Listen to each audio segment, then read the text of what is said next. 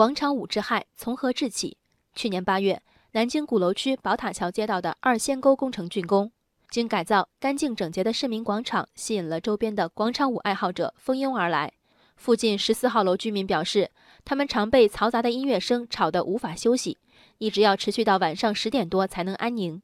二零一七年八月份以来，仅四村十四号楼广场舞维权微信群中的几十人报警百余次，社区民警除了同情，束手无策。昨天的新闻中，民警终于计上心来，警方和街道等部门在市民广场上安装观光座椅和休闲运动器材，除了方便居民锻炼身体。更大大减少空旷场地的面积，避免大量广场舞爱好者的聚集。从图片看，石桌、石凳和器材星罗棋布的广场，俨然低配版的露天健身房。想跳广场舞，对不起，人一多，抬手就能碰到个单杠。这是一种抹不开面儿、拉不下脸的基层智慧。广场舞爱好者们一句“跳广场舞是我的自由”，噎得警察只剩召集协商会的份儿。这协商会的潜台词是乡里乡亲的。有啥事儿不能好好说？至于上纲上线的吗？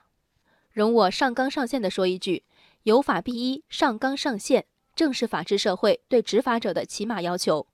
治安管理处罚法第五十八条说，违反关于社会生活噪声污染防治的法律规定，制造噪声干扰他人正常生活的，处警告；警告后不改正的，处二百元以上五百元以下罚款。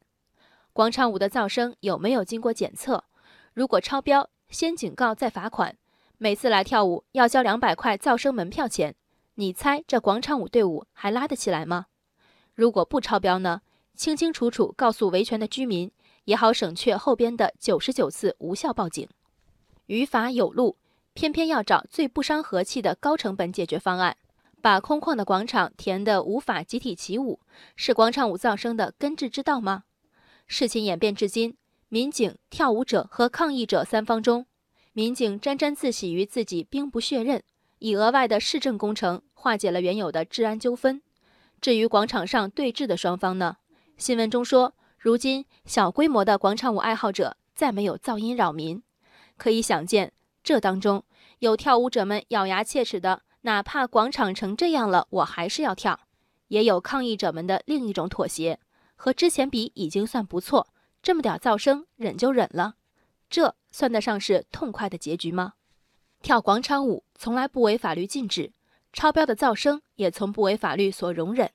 双方的权利在分贝数上交锋，这是民警出场履责、判定是非的时刻。觉得“法律”二字太沉重，想方设法以法律以外的途径解决问题。村口王二麻子这么想，我理解；执法者怎么能这么想？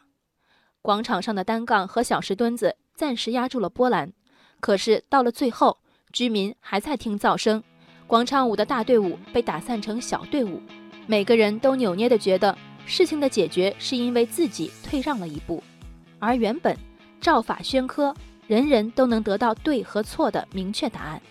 人生海海，见微知著，我是静文。往期静观音频，请下载中国广播 app 或搜索微信公众号“为我含情”。